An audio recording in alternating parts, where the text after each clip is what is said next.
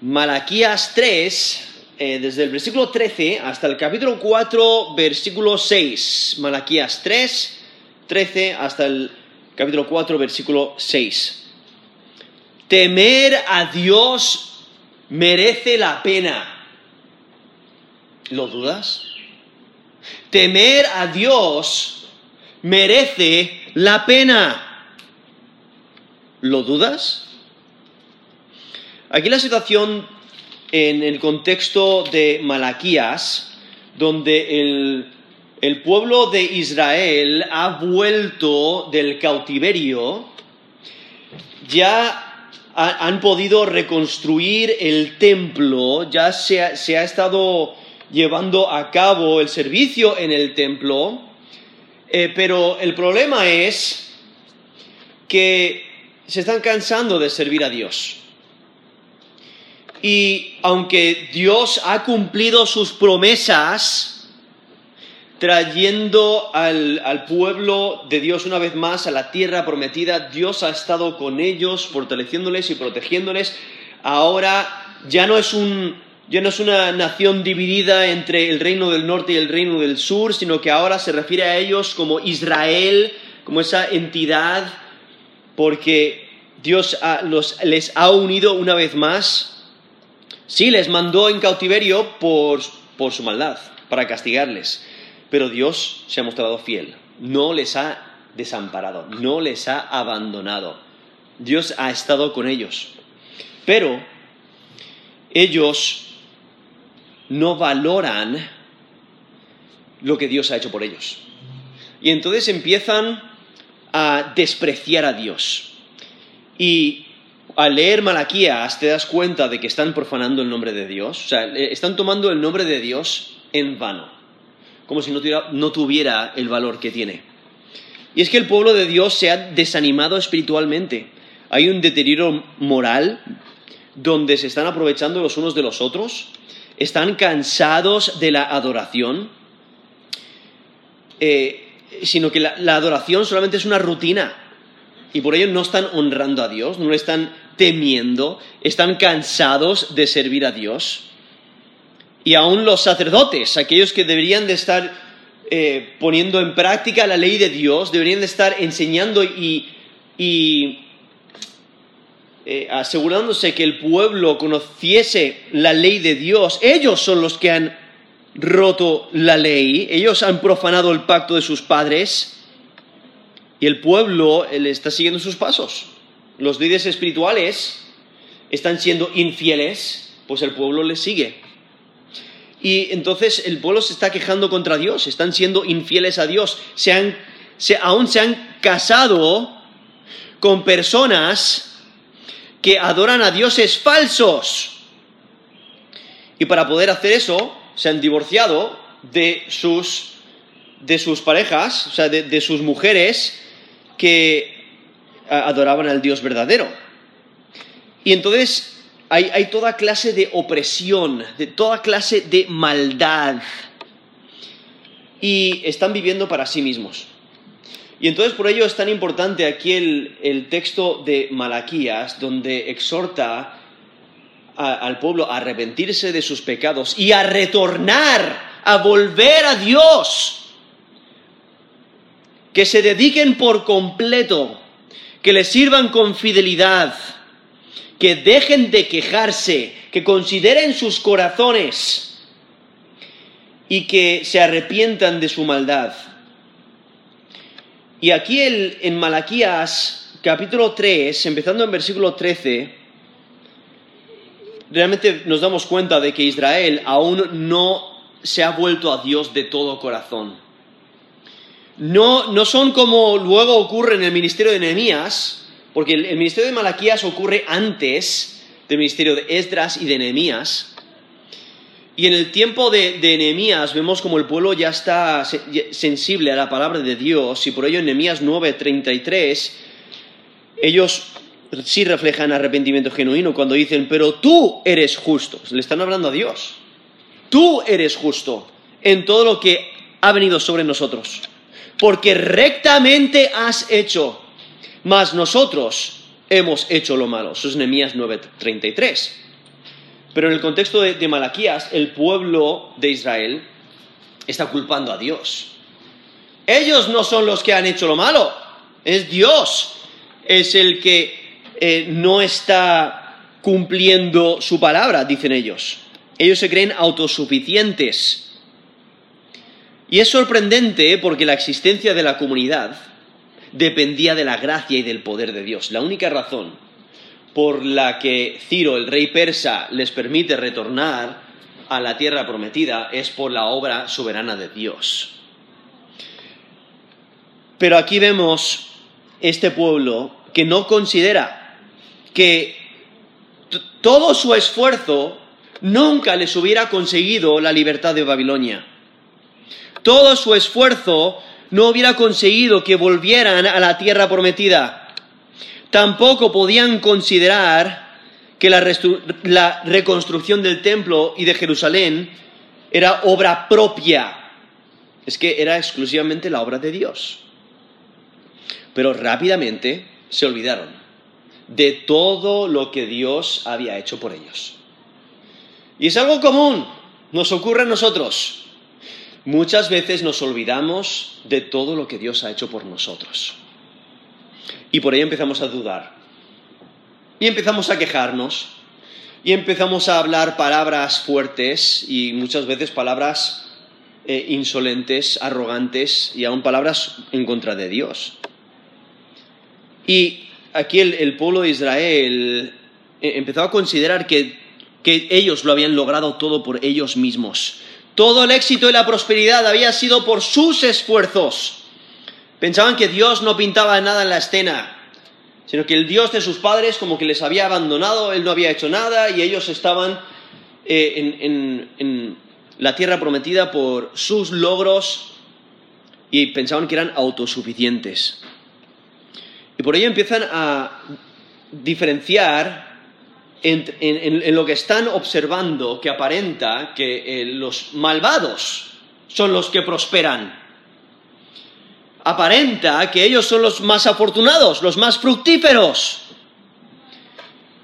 Y que los que temen a Dios son los que están sufriendo esa opresión de los malvados. Y entonces están pensando, que quizás es mejor ser malvado. Están dudando de la justicia de Dios. Y hablan palabras violentas, nos dice el texto. Incluso, volviendo un poquito más atrás, en Malaquías 2.17 nos dice, habéis hecho cansar a Jehová con vuestras palabras. Y decís, ¿en qué le hemos cansado? En que decís, cualquiera que hace mal agrada a Jehová. Y en los tales se complace y si no, ¿dónde está el Dios de justicia? Eso es Malaquías 2.17. Entonces están hablando de esa manera, donde, bueno, ¿dónde está el Dios de justicia? Al final el malo es el que sale adelante. Entonces mejor hacer lo malo. Y ahora Malaquías continúa con ese tema donde realmente están dudando de la justicia de Dios. Y en versículo 13 nos dice, esto es Malaquías 3:13, vuestras palabras contra mí han sido violentas, dice Jehová. O sea, Yahweh, el Dios verdadero, eh, les está hablando directamente, les dice, vuestras palabras han sido violentas. O sea, Dios les acusa por sus palabras inapropiadas. Son palabras arrogantes. Ese término violentes es la idea de fuertes, de, con mucha valentía y sin vergüenza. Cuando alguien te habla con palabras fuertes, no son, son dañinas, son palabras arrogantes, son palabras insultantes, son palabras combatientes y desafiantes. Y es porque ellos se han cansado de servir a Dios y le hablan de esa manera, sin ninguna clase de respeto, sin honor, y ahora el pueblo está acusando a Dios. Y, quieren que, Dios detalle ahora qué palabras le, han ofendido. Por eso dice, y dijisteis, ¿en qué hemos hablado contra ti? Ellos no quieren darse cuenta de su propio pecado.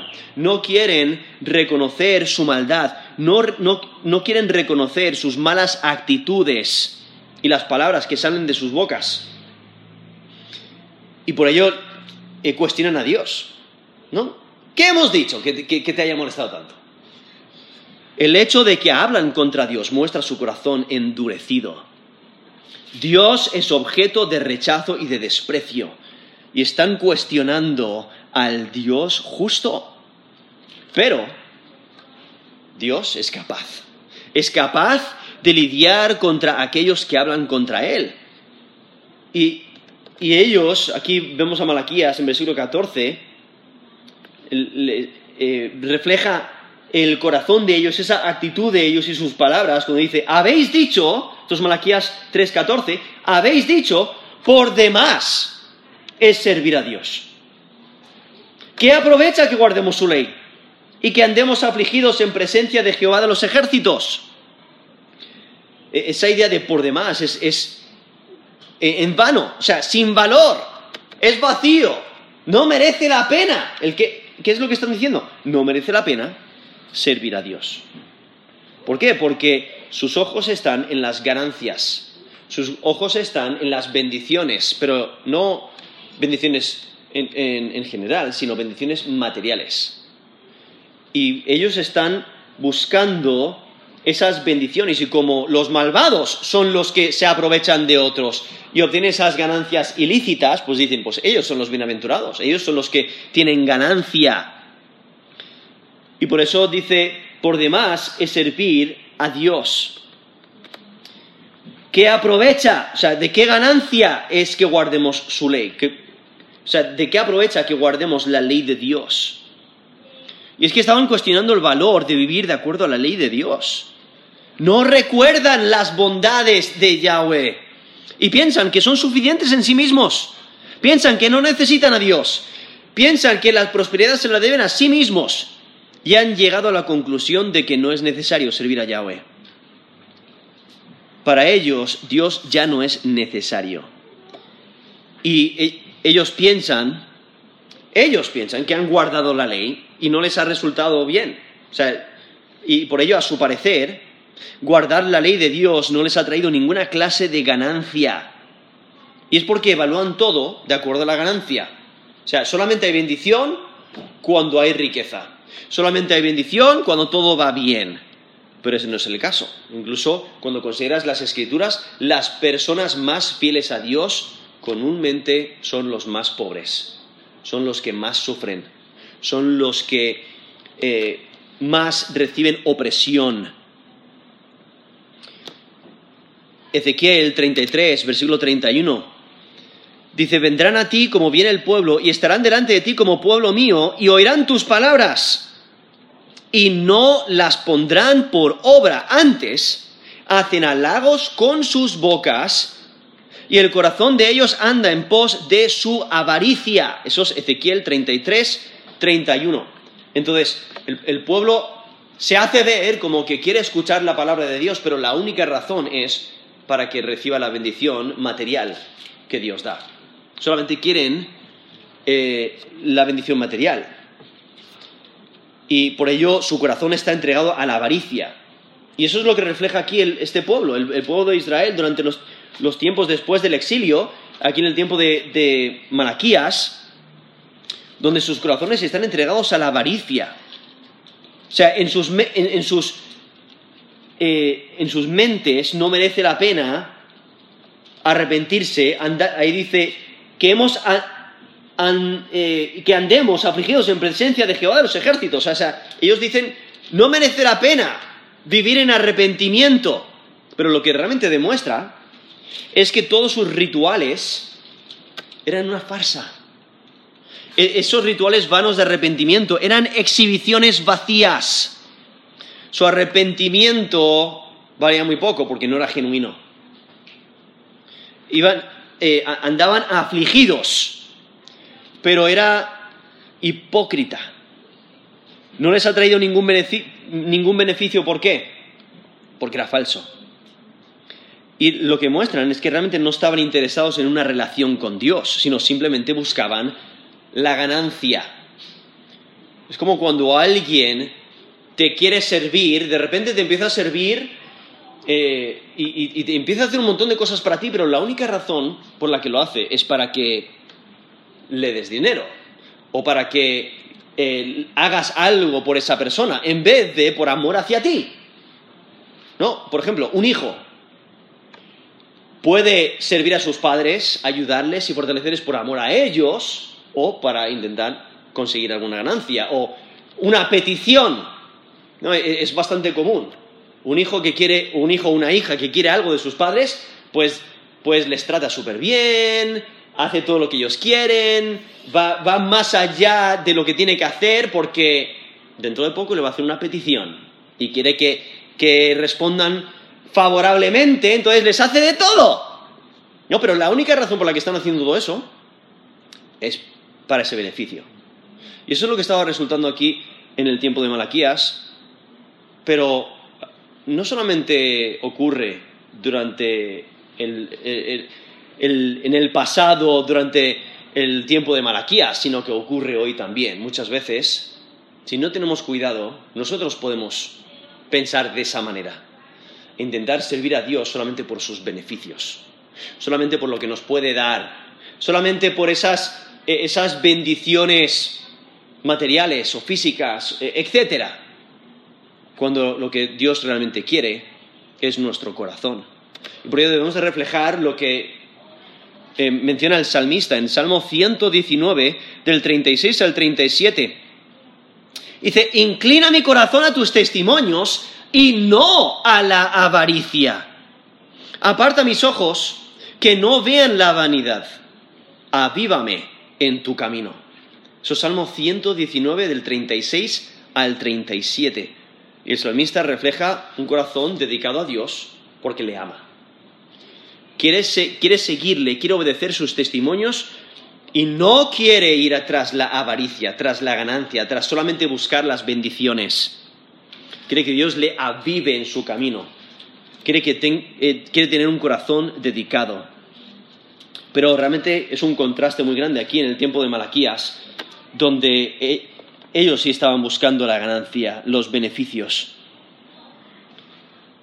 Y, y es que los que están lejos de Dios viven para la prosperidad material. O sea, si miras a las personas que no buscan a Dios hoy en día, ¿qué es lo que buscan? El dinero. Y están dispuestos a hacer lo que sea necesario para conseguir ese dinero. Si es aprovecharse de alguien, si es oprimir a alguien, incluso matar a alguien o destruir a alguien, destruir el negocio de otro, o des- de- destruir el, trabajo de otro, hacer que se vea mal con el, con el fin de que ellos salgan adelante. ¿Para qué? Para conseguir más dinero, para prosperar materialmente. E- Eso es lo que buscan las personas que viven lejos de Dios, los que están lejos de Dios, los que no buscan al Dios verdadero. Y se burlan de aquellos que sí sirven al Dios verdadero, porque no guardan la ley de Dios y, y- se apartan de, la ley de Dios. Eso es los que- lo que buscan los incrédulos. Pero ¿qué es lo que debe de buscar el que teme a Dios?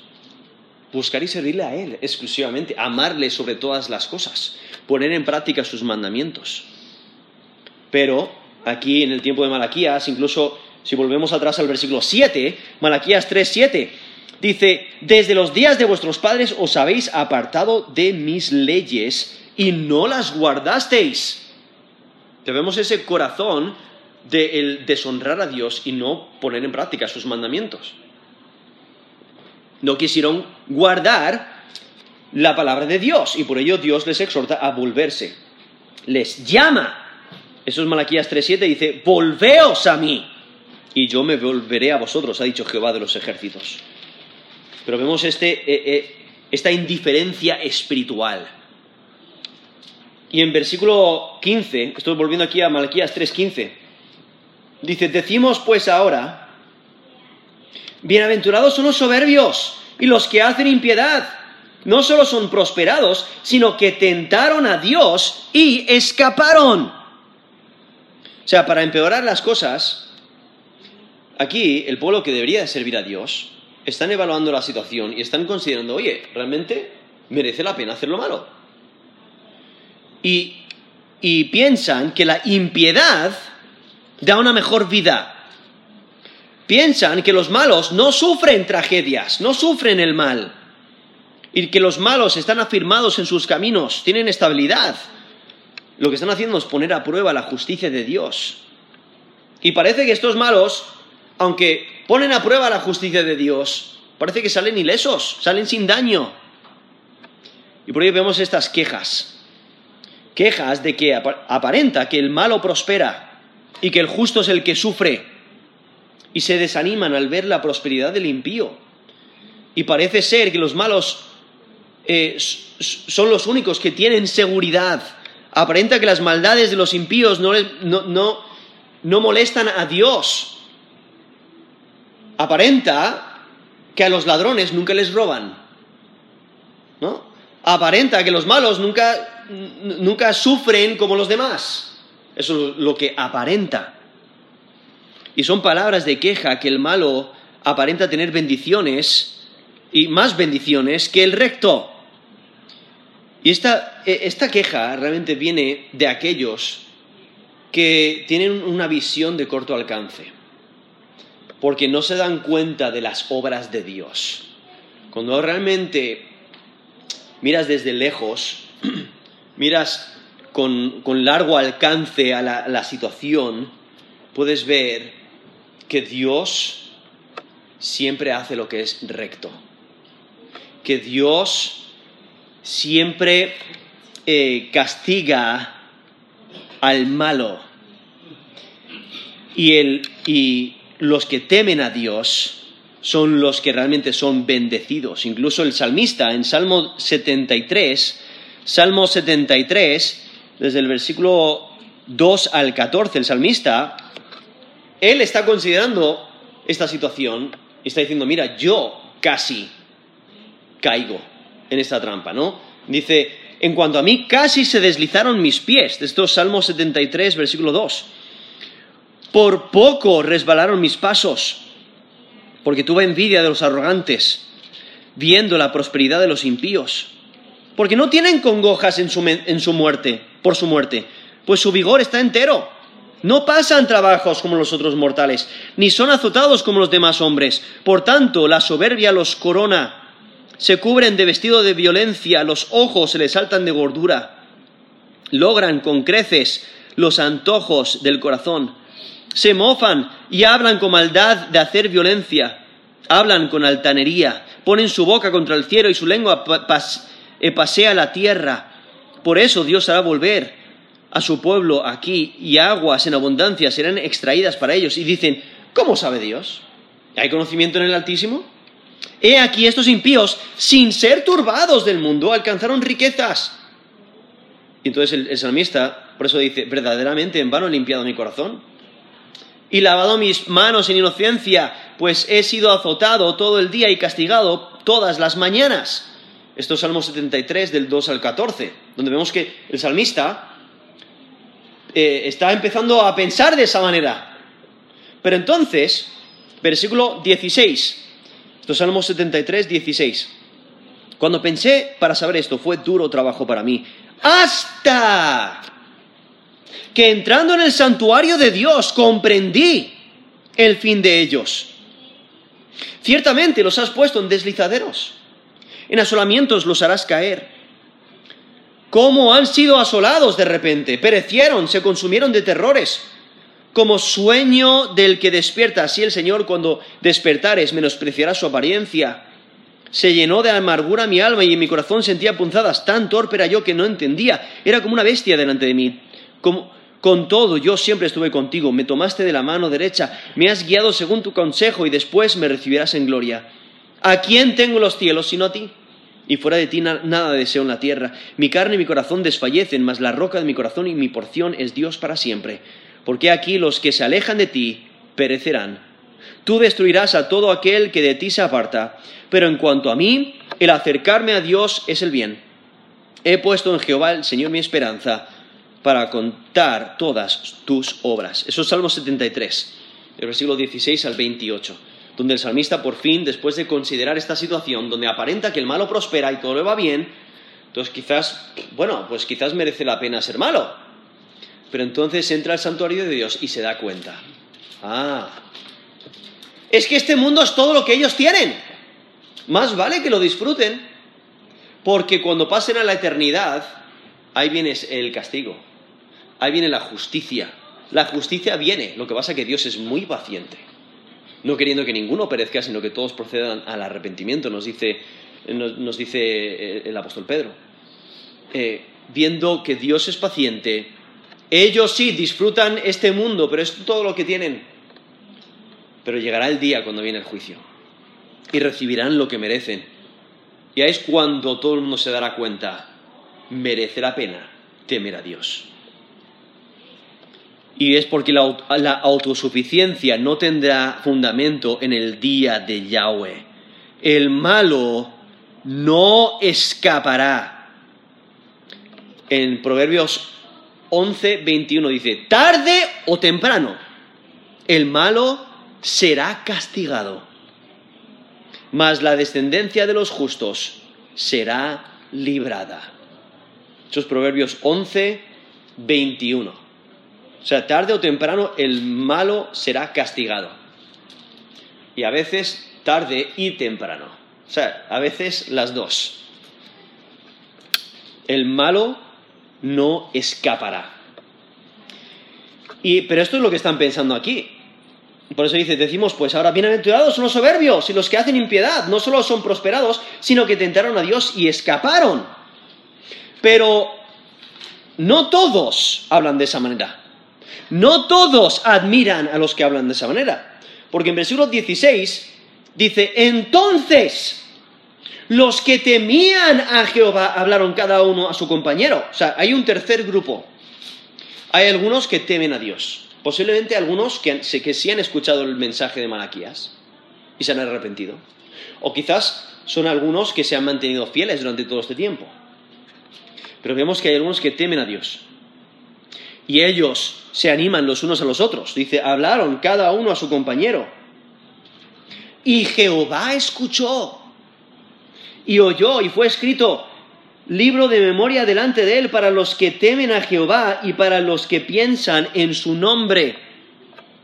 Vemos aquí como Dios conoce nuestras palabras y Dios escucha. Sí, Dios escuchó las palabras de los arrogantes y de los impíos. Sus palabras, ¿cómo eran? Eran fuertes, eran violentas, nos dice el versículo 13.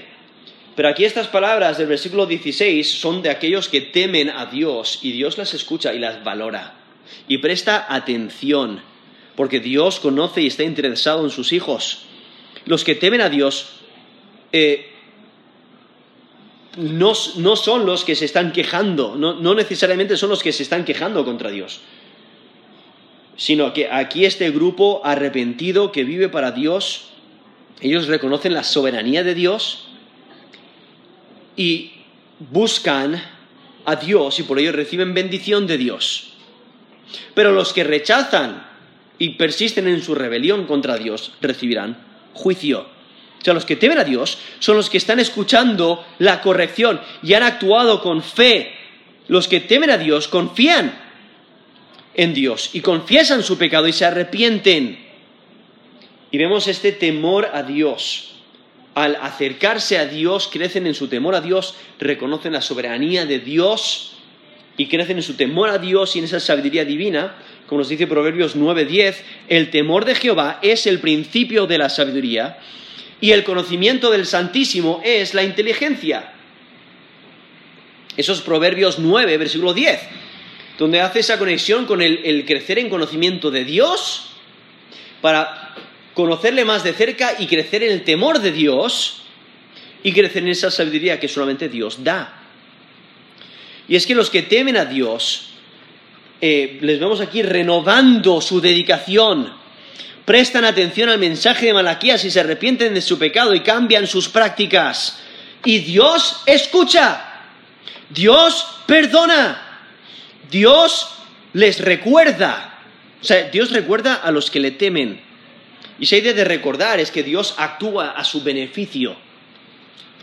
Dios acepta su arrepentimiento sincero y genuino. Y por ello dice aquí versículo 16, la mitad del versículo, Jehová escuchó y oyó. Y fue escrito el libro de memoria delante de él para los que temen a Jehová y para los que piensan en su nombre. Aquí menciona este libro de memoria.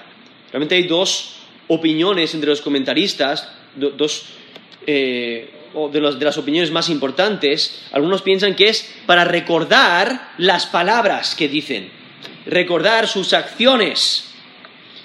Pero es más probable que esté hablando de sus nombres. ¿no? Como vemos en, en las escrituras, los libros que contienen los nombres que temen a Dios. Como en Daniel 7, 10, dice, el juez se sentó y los libros fueron abiertos. Eso es Daniel 7, versículo 10. O Daniel 12, versículo 1. Todos los que se hallen escritos en el libro. Está hablando de personas, está hablando de nombres escritos. Daniel 12, versículo 1. O en Apocalipsis, capítulo 20, versículo 15, dice, el que no se halló inscrito en el libro de la vida fue lanzado al lago de fuego. Entonces ahí está el nombre escrito de la persona, ¿quién? Que teme a Dios. Eso es Apocalipsis 20, versículo 15. Incluso nos dice Apocalipsis 21, 27, no entrará en ella ninguna cosa inmunda. ¿En qué? En la ciudad celestial. O que hace abominación y mentira, sino solamente los que están inscritos en el libro de la vida del Cordero. Entonces, está hablando del nombre inscrito. Eso era Apocalipsis 21, versículo 27. Lo que resalta es que ninguno que teme a Dios será olvidado. O sea, da igual las circunstancias, da igual lo mucho que puedas sufrir, da igual cómo, eh, cómo vaya tu vida o, dónde te encuentres en tu vida, da igual eh,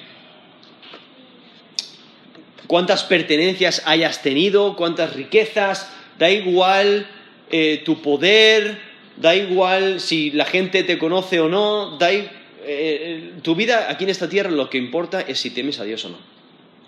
Y Dios te recuerda y hay beneficios para aquellos que temen a Dios y están inscritos en el libro de la vida. Dios hace, Dios les recuerda y actúa a su favor. Incluso nos dice en versículo 17, y serán para mí especial tesoro. O sea, ¿quiénes? Aquellos que han, que han sido escritos, que su nombre ha sido escrito en el libro de la vida, ¿Quiénes son? Los que temen a Jehová, nos dice ahí al final del versículo 16, y los que piensan en su nombre, o sea, los que viven para Dios. Y ellos son especial tesoro. Ha dicho Jehová de los ejércitos.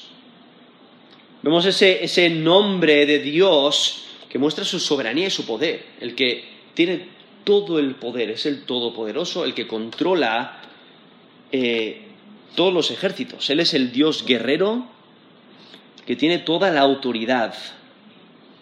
Y los ejércitos de los cielos le siguen, le obedecen. Pero aquí vemos como Dios dice que aquellos que le temen son su propiedad personal atesorada. No es especial tesoro. Y es que Dios hace a los creyentes su propia posesión. En Éxodo 19:5, Dios dice, si diereis oído a mi voz y guardareis mi pacto, vosotros seréis mi especial tesoro sobre todos los pueblos. Eso es Éxodo 19:5. Deuteronomio 7:6, porque tú eres pueblo santo para Jehová tu Dios, Jehová tu Dios te ha escogido para serle un pueblo especial. Eso es Deuteronomio 7:6. O en Deuteronomio 26, 18. Jehová ha declarado hoy que tú eres pueblo suyo, de su exclusiva posesión. Eso es Deuteronomio 26, 18. O sea, Dios hace a los creyentes, a, las personas de fe, su especial tesoro, su propia posesión. Y nos dice aquí, volviendo a Malaquías 3:17, en el día que yo actúe y los perdonaré como el hombre que perdona a su hijo que le sirve. O sea, eso es lo que Dios hace para aquellos que le temen. Aquellos que se arrepienten de sus pecados y creen su palabra, Dios, les perdona. Y lo que hace eh, aquí Malaquías, hace hincapié en la compasión de Dios, donde Él está dispuesto a perdonar a aquellos que se arrepienten. A pesar de su infidelidad, Dios se arrepiente, les está dando la oportunidad de que se arrepientan y que le busquen. Lo que está haciendo es subrayar la diferencia entre los que temen a Dios y los que no. Porque Dios perdona a los que le temen, pero los que no van a recibir el castigo que se merecen. Y aquí dice, como el hombre que perdona a su hijo que le sirve. En Salmo 103, versículo 13, dice, como el Padre se compadece de los hijos, se compadece Jehová de los que le temen. Eso es Salmo 103, versículo 13. O sea, Dios perdona y se compadece, muestra favor hacia aquellos que le sirven, aquellos que le temen. Y entonces cuando consideramos toda la aflicción por la cual podemos pasar en esta vida, no es nada en comparación con la gloria que nos espera. O sea, cuando consideramos todo lo que el malo pueda conseguir en este mundo, aunque consiga y pueda acumular todas las riquezas de todo el mundo, si acaso pudiera amontonar todo el oro, todas las joyas, eh, pudiera eh, ser dueño de todos los territorios, de todo el mundo, eso no es ni siquiera comparable con la gloria que, que espera aquellos que temen a Dios. Entonces no merece la pena, no merece la pena vivir en maldad. Nos dice eh, Romanos 8, 18, pero tengo por cierto que las aflicciones del tiempo presente no son comparables con la gloria venidera que en nosotros ha de manifestarse. Porque el anhelo ardiente de la creación es el aguardar la manifestación de los hijos de Dios. Son Romanos 8 del 18 al 19. O sea, estas aflicciones por las cuales pasamos eh, son, temporales. Mantén los ojos en las cosas celestiales, porque eh, esa gloria venidera es mucho mayor que cualquier gloria que se pueda tener en este mundo por hacer lo malo. En 2 de Corintios 4:17 dice, porque esta leve tribulación momentánea produce en nosotros un cada vez más excelente y eterno peso de gloria. Eso es 2 de Corintios 4, versículo 17. No está presentando la misma idea, ¿no? Eh, que nos demos cuenta de la gloria que viene y nos enfoquemos en eso en vez de nuestras circunstancias. Y, llegamos aquí al versículo 18, donde dice, entonces os volveréis y discerniréis la diferencia entre el justo y el malo, entre el que sirve a Dios y el que no le sirve. Ahí es cuando os vais a dar cuenta. Porque la opinión predominante era que los arrogantes eran los afortunados. Los malhechores eran los que prosperaban. Aquellos que ponen a Dios a prueba son los que salen intactos. Pero lo que Malaquías demuestra y el fin y el juicio va a demostrar es que esa mentalidad era totalmente errónea. La relación con Dios hace la diferencia entre el justo y el malo. Incluso cuando consideramos las plagas de Egipto, ¿qué es lo que Dios hace con las plagas? Hace diferencia entre el pueblo de Dios y el que no es. En varias de las plagas lo vemos, pero, eh, por ejemplo, en Éxodo 8, 23, pondré redención entre mi pueblo y el tuyo, nos dice Éxodo 8, 23, y en, específicamente ahí vemos esa plaga de, moscas o insectos. O aún también en Éxodo 9, eh, eh, versículo 3 al 7, pero el versículo 6 dice, al día siguiente Jehová hizo aquello y murió todo el ganado de Egipto, mas el ganado de los hijos de Israel no murió, ni uno. Eso es Éxodo 9, versículo 6. Sabemos de esa diferencia que Dios hace entre los rectos y no, entre su pueblo y los que no son su pueblo. Y aún en eh, también en la plaga de, de la muerte del primogénito. ¿No? O sea, vemos como Dios salva a aquellos que le temen. Porque en Éxodo 12 les dice, tomad un manojo de hisopo, esto es Éxodo 12, 22, tomad un manojo de hisopo y mojadlo en, en la sangre que estará en un lebrillo, y untad el dintel y los dos postes con la sangre que estará en el lebrillo. Ninguno de vosotros salga de las puertas de su casa hasta la mañana. Porque Jehová pasará hiriendo a los egipcios, y cuando vea la sangre en el dintel y los dos postes, pasará Jehová aquella puerta y no dejará entrar al heridor en vuestras casas para herir. Eso es Éxodo 12, desde el versículo 22 hasta el versículo 23, es lo que he leído, pero viendo esa distinción. Dios hace diferencia entre aquellos que le temen y aquellos que no. Porque los que le temen, ¿qué es lo que hicieron? Untaron el dintel de las puertas con la sangre y Dios pasó. Y entonces esto es lo que está demostrando. O sea, hay, en el día de juicio os vais a dar cuenta, porque volviendo aquí a Malaquías, Malaquías 4, versículo 1 dice, porque he aquí viene el día ardiente como un horno, y todos los soberbios y todos los que hacen maldad serán estopa. Aquel día que vendrá los abrazará, ha dicho Jehová de los ejércitos, y no les dejará ni raíz ni rama.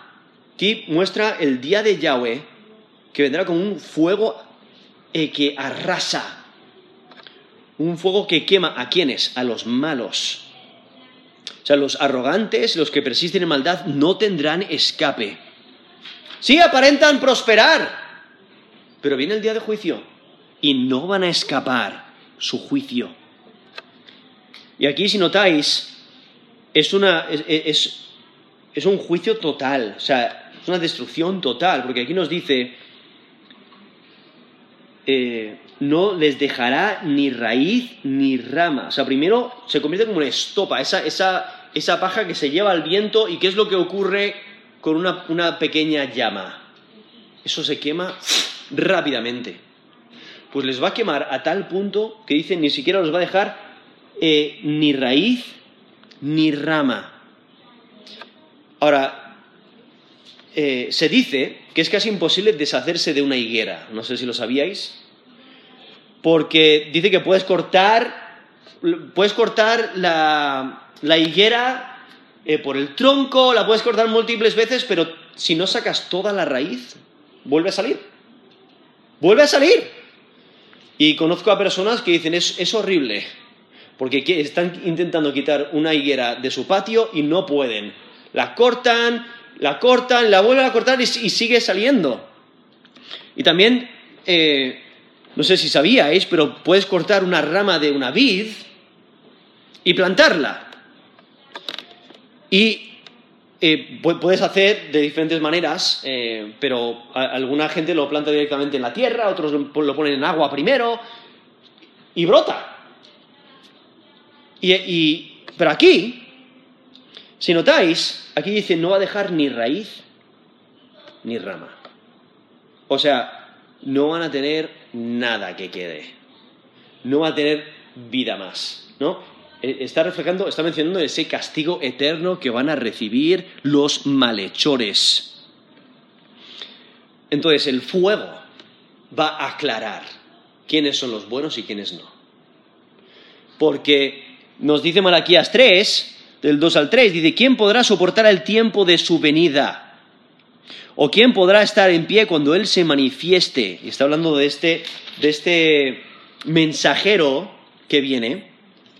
Y en, y en Malaquías 3, 2, la, última frase dice, porque Él es como fuego purificador y como jabón de lavadores. Se sentará para afinar y limpiar la plata, porque limpiará a los hijos de Leví, los afinará como a oro y como a plata, y traerán a Jehová ofrenda en justicia. Esto es Malaquías 3, del 2 al 3. Si notáis, ahí menciona ah, que, Dios va a limpiar, ¿no? Por medio de su mensaje, por medio de su palabra, va, a enviar este mensajero y, y la palabra de Dios es la que va a afinar y limpiar y va a purificar. Y menciona como al oro, se afinará como al oro y como la plata. ¿Cómo se afina el oro? Con fuego. Y entonces se va quitando lo malo. Entonces, el fuego va a demostrar quién es recto y quién es no. porque los malos van a ser como estopa y Dios los va a destruir de tal manera que no les va a dejar ni, ni raíz ni rama, nos dice Malaquías 4.1. Pero los rectos les va a afinar, como al oro, como la plata que sobrevive ese fuego. Y es para la gloria de Dios. O sea, el fuego va a quemar a los hipócritas y a los soberbios, pero los rectos serán vindicados. Los malos no tienen ninguna clase de estabilidad. Y por ello aquí en Malaquías 4, versículo 2 dice, Mas a vosotros los que teméis mi nombre, nacerá el sol de justicia, y en sus alas traerá salvación, y saldréis y saltaréis como becerros de la manada.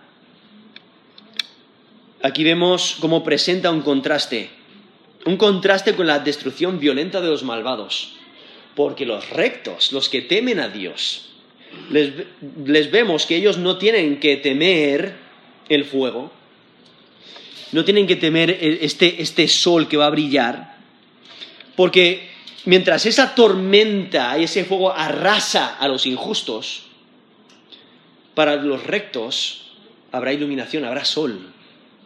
El día de la ira y juicio para los malvados será un día de bendición y de salvación para los rectos.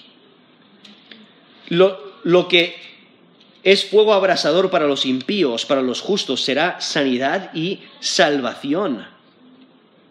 Los que se han arrepentido y temen a Dios triunfarán. Por eso dice, más vosotros los que teméis mi nombre, nacerá el sol de justicia y en sus alas traerá salvación.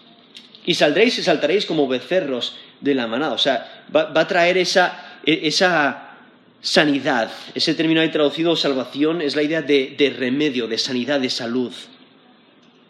Y viendo el gozo que ocurre, porque han, porque han confiado en Dios. Y vemos en las escrituras que muchas veces se menciona a Dios como el sol. Nos dice Salmo 84, versículo 11, porque sol y escudo es Jehová Dios. O en Isaías 60, versículo 19 eh, dice, sino que Jehová te será por luz perpetua. Y aún esas alas del sol, esas alas del sol, eh, se, se refiere a los rayos, a los rayos del sol. Como nos dice el Salmo 139, versículo 9, si tomare las alas del alba y habitar en el extremo del mar, ¿no? Está hablando de, esas alas, de, de esos rayos del sol, y aquí viendo que el sol, para los justos, no trae destrucción, sino sanidad. El sol será bendición para los justos. Pero ¿qué es lo que hace para los, malos? Los abrasa, los quema, los, los, destruye. Y vemos este gozo que tienen los que temen a Dios, porque lo describe como animales. Dice, saldréis y saltaréis como becerros de la manada. Qué, imagen más, más eh, feliz, ¿no? Cuando se le abre la jaula a un animal y sale corriendo y saltando, disfrutando del campo. Nosotros una vez cuidamos eh, un, un, perro de unos amigos nuestros, que era un galgo, y ellos siempre le tenían dentro de la casa. Pero cuando abrían la puerta para que saliera a correr, ese galgo salía con un gozo, se le notaba en la cara, en el rostro se le notaba, estaba, estaba corriendo a, toda velocidad y, no quería parar, porque estaba tan feliz de estar afuera, ¿no? eso es lo que está reflejando, esa felicidad de, de esta salvación, de esta sanidad. Pero también eh, vemos en versículo 3 dice, hollaréis a los malos, los cuales serán ceniza bajo las plantas de vuestros pies, en el día en que yo actúe, ha dicho Jehová de los ejércitos. O sea, Dios va a actuar, el día de juicio viene. No te enfoques en la maldad que hacen ellos y en su aparente prosperidad, porque viene el día de juicio. Dios va a actuar. Ese día de, de Yahweh viene y los malos van a perecer y los justos van a triunfar. Y el remanente de Yahweh, habiendo sido librado y restaurado, van a tomar su privilegio de dominio y van a aplastar a sus enemigos, van a aplastar a los impíos. Sí, el fuego abrasará a los impíos, y sus cenizas serán pisoteadas por los pies triunfantes de los fieles. O sea, nos ha mencionado que el fuego viene y va a arrasar a los impíos. ¿Qué es lo que va, qué es lo que va a resultar? esa ceniza. Y qué es lo que los, los que sobreviven, o sea, los, los triunfantes, los que temen a Dios, ellos son los que muestran ese dominio sobre ellos, esa victoria sobre ellos y pisotean esas cenizas. Por eso dice, hollaréis a los malos, los cuales serán cenizas bajo la planta de vuestros pies. En el día en que yo actúe, ha dicho Jehová de los ejércitos. Vemos ese sello de aprobación de que Dios dice, lo voy a hacer. Tenedlo por cierto. Está afirmando ahí, Jehová, ha dicho Jehová de los ejércitos. El día de juicio viene y los maldados recibirán justicia. Los impíos perecerán. Su destrucción será inescapable. Dios, traerá la venganza por toda la injusticia del malo. Por eso Dios nos dice, no te vengues, déjalo en mis manos. En Proverbios 20, 22, dice, no digas yo me vengaré, espera a Jehová y él te salvará. Esos Proverbios 20, 22. En Deuteronomio 32, Deuteronomio 32, versículo 35, Dios dice, mía es la venganza y la retribución. A su tiempo su pie resbalará, porque el día de su aflicción está cercano y lo que les está preparado se apresura. Eso es Deuteronomio 32, versículo 35. O sea, Dios va a actuar. No te desesperes. Y por ello, versículo 4 dice, acordaos de la ley de Moisés, mi siervo, al cual encargué en Horeb ordenanzas y leyes para todo Israel. Y versículo 5 dice, He aquí yo envío el profeta Elías antes que venga el día de Jehová grande y terrible. Aquí el versículo 4 realmente resume el Pentateuco. No dice, acordaos de la ley de Moisés, mi siervo, el cual encargué en Horeb. Horeb es otro, otro nombre para Sinaí.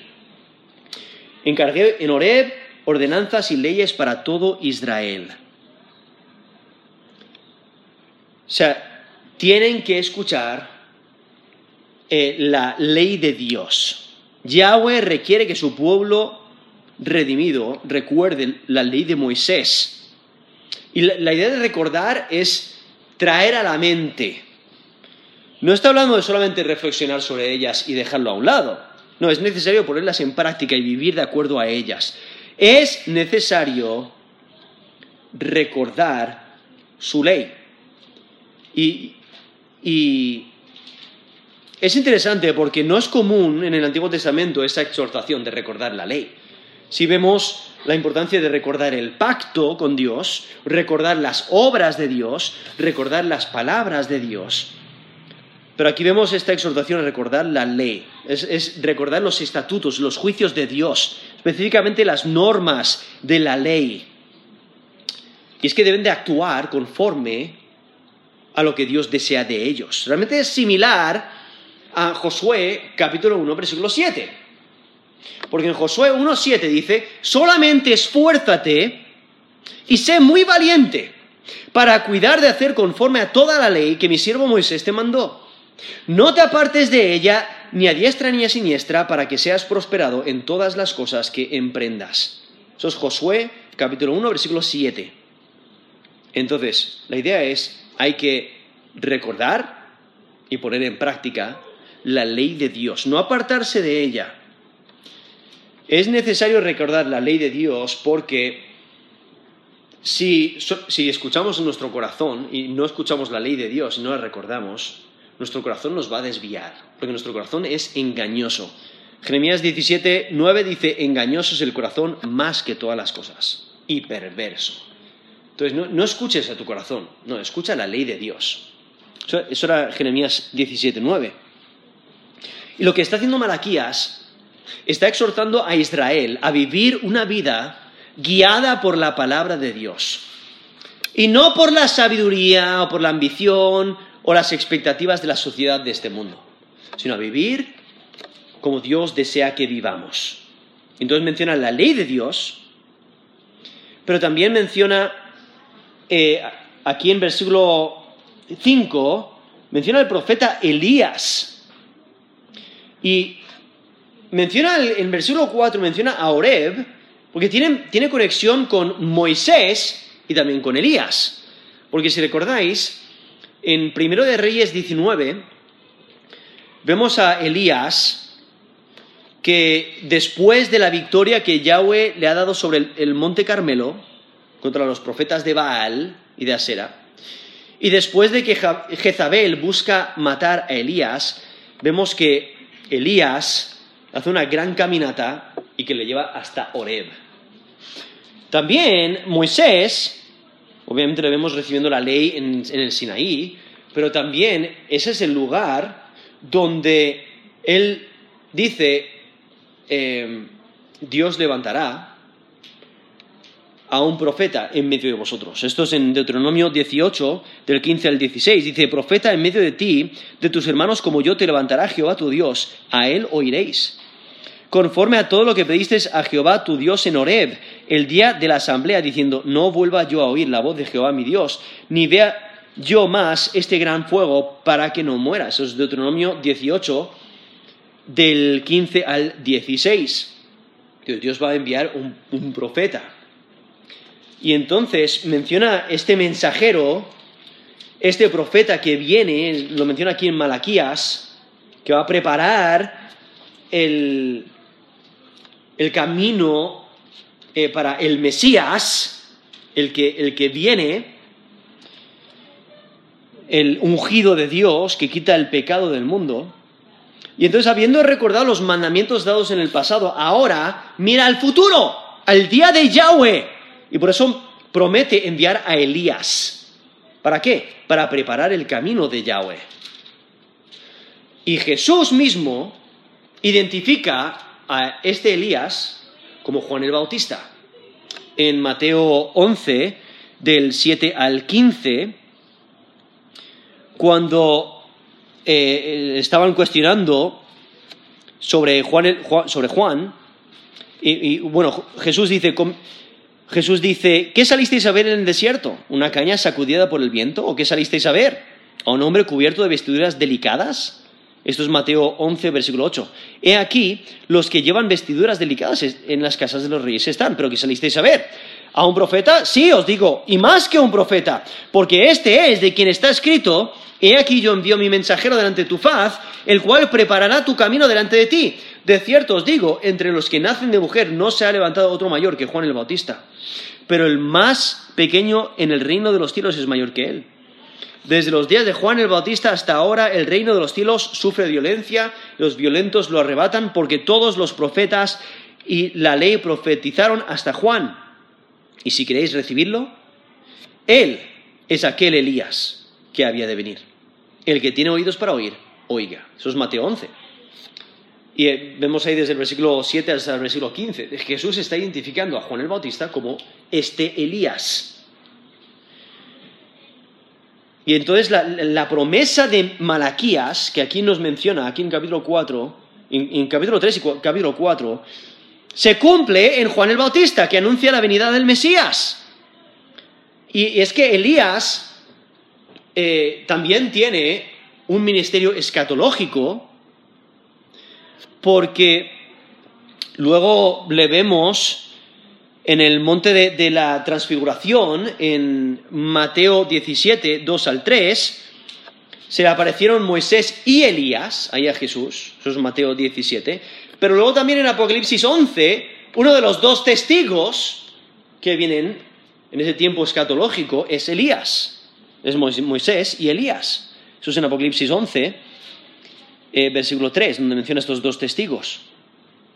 Y es que el día de Yahweh es día de juicio para los malvados y de salvación para los que temen a Dios. Y por ello aquí nos dice en versículo, esto es Malaquías 4:5, he aquí yo os envío el profeta Elías antes que venga el día de Jehová grande y terrible. O sea, nos está preparando para el día de juicio. Viene el día de juicio y viene Elías primero. ¿Y quién es ese Elías? Jesús le identifica como Juan el Bautista. Juan el Bautista, ¿quién le precede? El Mesías. Entonces, da por hecho que Jesús de Nazaret es el Cristo, es el Mesías Y, y entonces en versículo 6, volviendo aquí a Malaquías 4, 6, dice, Él hará volver el corazón de los padres hacia los hijos y el corazón de los hijos hacia los padres, no sea que yo venga y hiera la tierra con maldición. O sea, continúa hablando del ministerio de, de, de este Elías, específicamente Juan el Bautista, que será predicar un mensaje de reconciliación. Incluso cuando el ángel le anuncia sobre el nacimiento de Juan el Bautista, nos dice Lucas 1, del 16 al 17, dice, hará que muchos de los hijos de Israel se conviertan el Señor de los...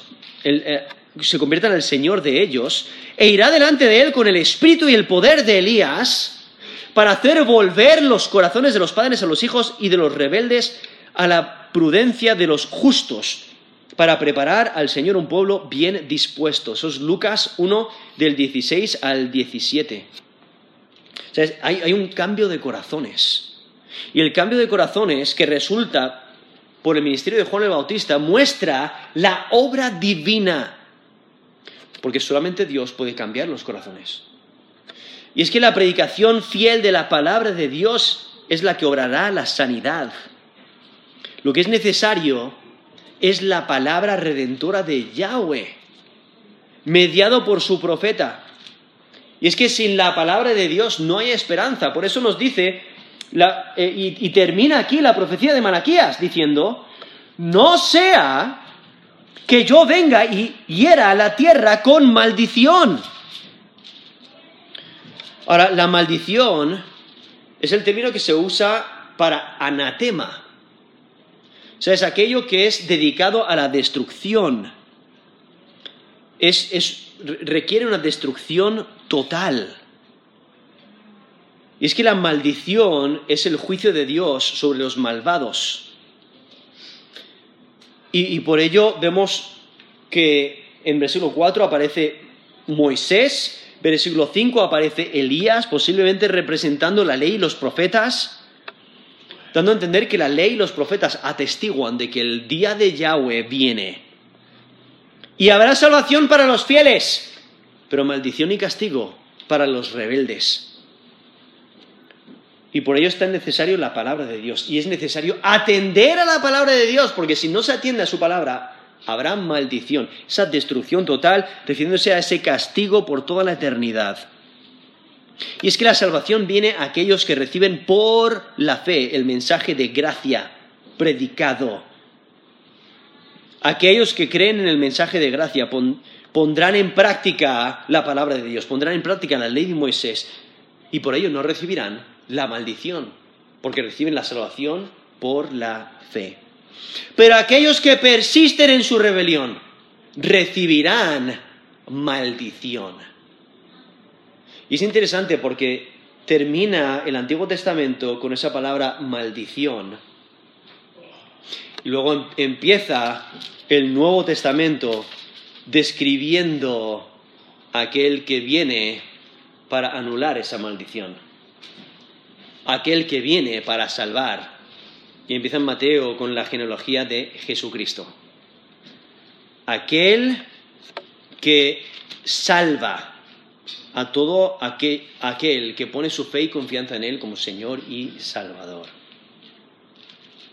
Es que temer a Dios merece la pena. ¿Lo dudas? Vamos a terminar en oración.